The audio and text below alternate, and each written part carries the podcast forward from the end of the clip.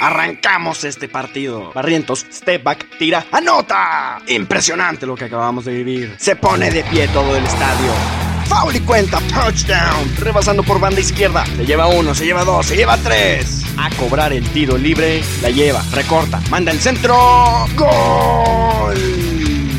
Y arrancamos. Hola, ¿qué tal amigos? Sean ustedes bienvenidos a este su programa Afuera de la Cancha, transmitiendo desde el canal de BT Mi nombre es Emilio Barrientos y el día de hoy vamos a ver algunos atletas de alto rendimiento que prometían bastante, pero por una u otra razón tuvieron que dejar el deporte de manera definida o indefinida, cortando así el sueño de llegar a lo más alto de su carrera. Y es impresionante el cómo un error, un malentendido, una coincidencia o hasta un accidente pueden cambiar nuestras vidas de la noche a la mañana. Y bueno, sin más preámbulo, me gustaría empezar este episodio hablando de un joven que prometía bastante, la verdad. Se decía que era la próxima joya británica en la Fórmula 1 y estoy hablando nada más y nada menos que de Billy Monger. Billy Monger es un británico nacido un 5 de mayo de 1999 que desde pequeño empezaba a sonar, pues a sus 10 años ganó el National Honda Cadet Super 1. Y vaya, Billy creció siempre en un entorno relacionado a las carreras. Su padre, Rob Monger, lo tenía desde un volante desde los 6 años de edad. Y no es hasta 2017 que Billy tiene uno de los peores choques que se ha visto en la carrera automovilística en general. Billy estaba teniendo una temporada bastante buena, la verdad si se puede llamar de una manera así. Tenía tres podiums en la Fórmula 4, la verdad es un logro bastante importante para un joven de 17 años. Y el accidente pasa en una carrera en el Donington Park, en el Derby, allá en el Reino Unido. Y Billy iba aproximadamente a unas 120 millas por hora y este trata de rebasar por afuera y se encuentra con el coche de Patrick Pasma, un corredor finlandés que se encontraba completamente parado. El choque es la verdad bastante duro de ver, porque cuando Billy llega a chocar con su parte delantera del auto, literalmente se mete en el automóvil de Pasma y en el video parece como si fuera solamente un coche, de tanto que se metió. Este choque la verdad es que es bastante devastador, pero lo más lamentable es que Billy, de 17 años de edad, quedó atrapado aproximadamente unos 90 minutos. Una hora y media. Entonces, pues, vaya, seamos sinceros. Con un choque de este grado se debió de haber atendido de manera inmediata para ver si se podía hacer algo, pero bueno. Después de los 90 minutos, Monger fue transportado por el aire hacia un hospital en Nottingham que está bastante cerca del Donington Park. Y por más que los doctores hicieron operaciones, hicieron todos los procedimientos médicos ad hoc al caso de Billy Monger, no se pudieron salvar sus piernas. Tuvieron que ser amputadas.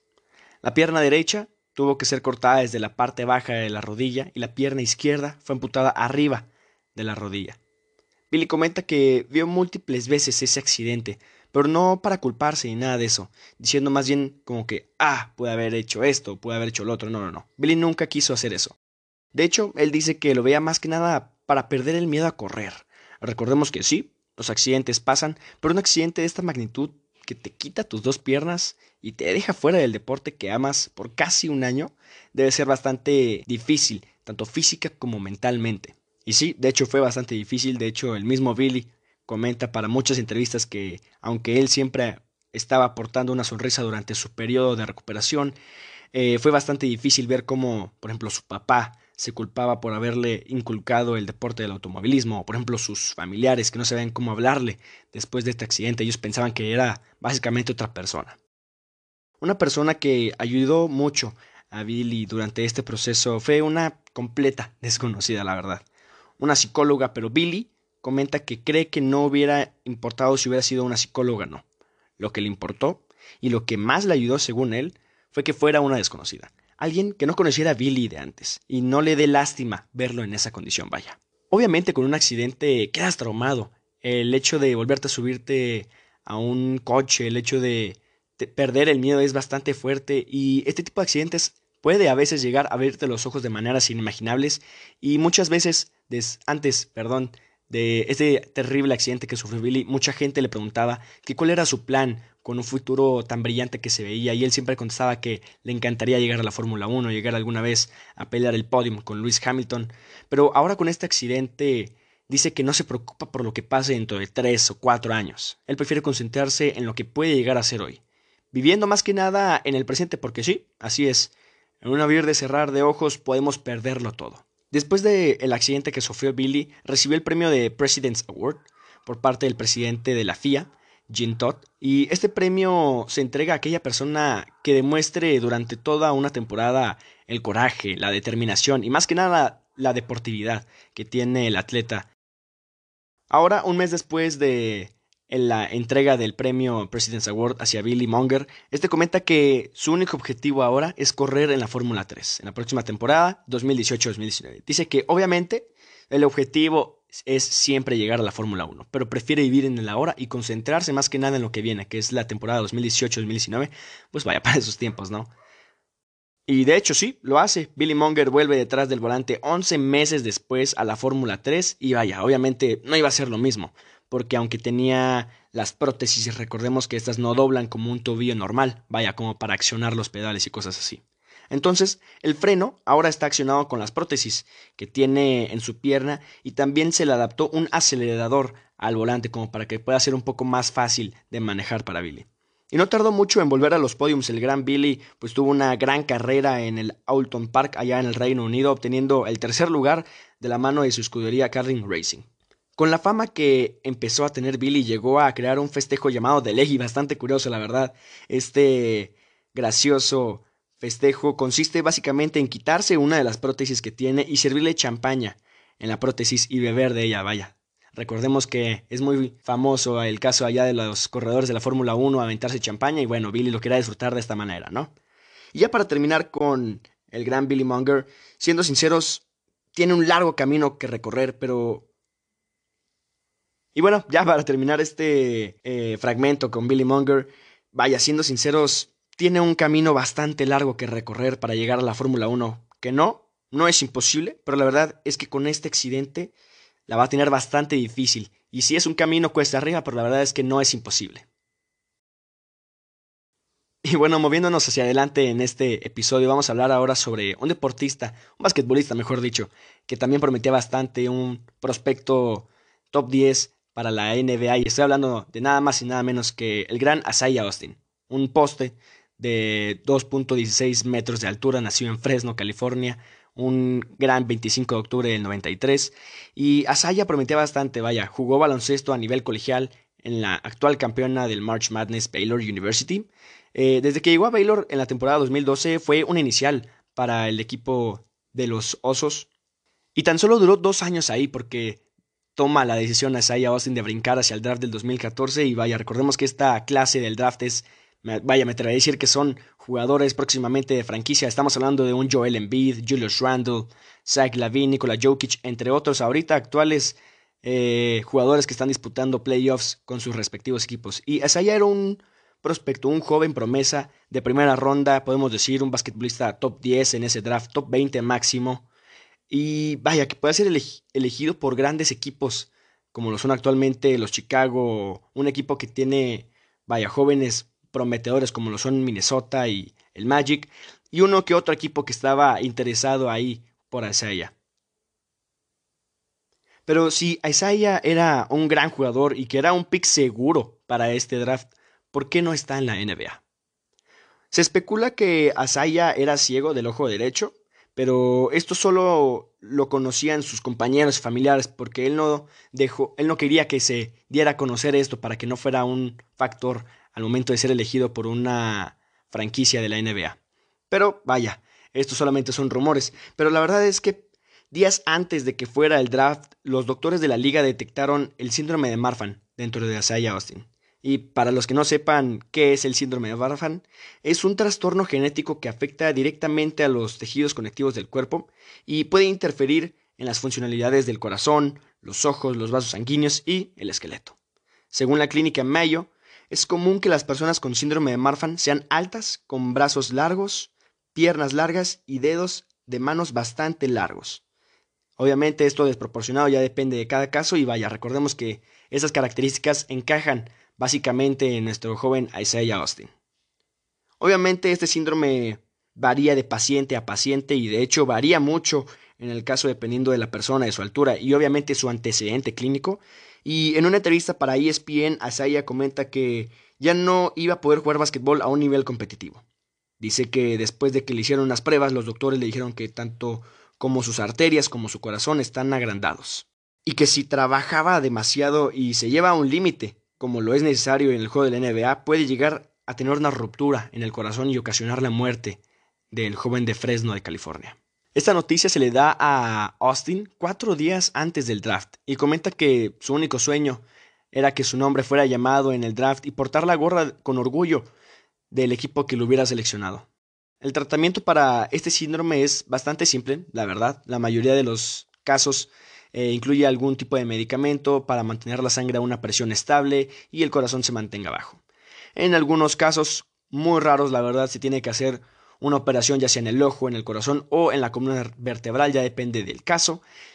Y alguien que salió a hablar para los medios fue el coach de Isaiah Austin, el coach de Baylor, en ese entonces Scott Drew, y dijo que sí, lamentablemente son noticias devastadoras, pero afortunadamente Isaiah cuenta con el mejor sistema de apoyo que cualquier deportista pudiera desear. Él sabe que todos en Baylor University cuidamos de su espalda.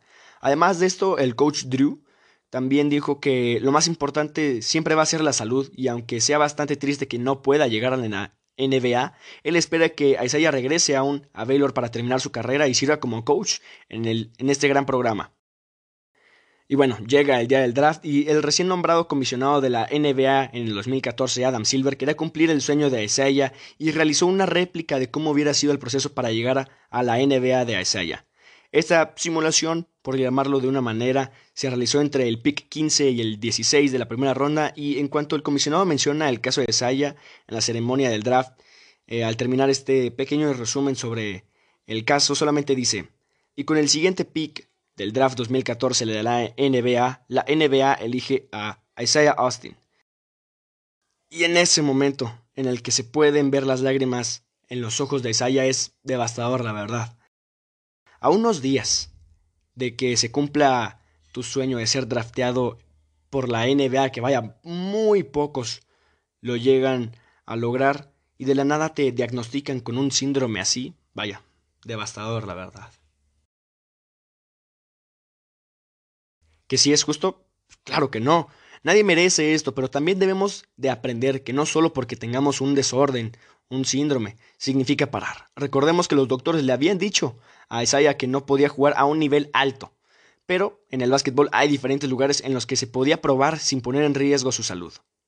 Después de estar lidiando con su síndrome, el primer país en abrir las puertas al gran Isaiah Austin para volver a jugar básquetbol fue Serbia, donde jugó 21 partidos y la vida profesional de Isaiah en él se convirtió en una búsqueda de un baloncesto donde no se le exija tanto, pero también que sea de buen nivel. De Serbia pasó a Lituania, de ahí pasó a Japón, de Japón a China, de China a Puerto Rico y de PR pasó a nuestro país, así es, a México. Isaiah Austin jugó en la temporada pasada en la LNBP con las Panteras de Aguascalientes, señoras y señores. Y era algo bonito ver a Isaiah volviendo al deporte que ama, pero ¿era suficiente para él? Pues la verdad es que no. En una entrevista a Bleacher Report, dijo que no tiene competencia en la cancha, no ha encontrado a alguien que lo pueda defender en alguna liga y comenta que además de estar en una gran forma, y es lo que más le duele, el estar en una gran forma y no poderse probar en la NBA porque sabe que pone en riesgo su salud. Él se ejercita y juega por mucho tiempo a pesar de su condición y él comenta que no ha tenido ningún retroceso desde que agarró este estilo de vida. La verdad es que es lamentable leer y escuchar este tipo de casos de jóvenes que saben que pueden llegar grande a la NBA, a la Fórmula 1, pero por algo que no está en sus manos, se les quita ese sueño. Y bueno, ya para cerrar este episodio, vamos a ver este último caso, un joven futbolista que lamentablemente fue asesinado a la edad de 15 años por una puñalada en el corazón. Esta es la trágica historia del fallecido Killian Prince, una promesa del fútbol inglés nacida en Londres un 24 de noviembre del 90. Y aunque la historia sí ya es un poco vieja por llamarlo de una manera, es que es bastante lamentable lo que le pasó a este jugador londinense.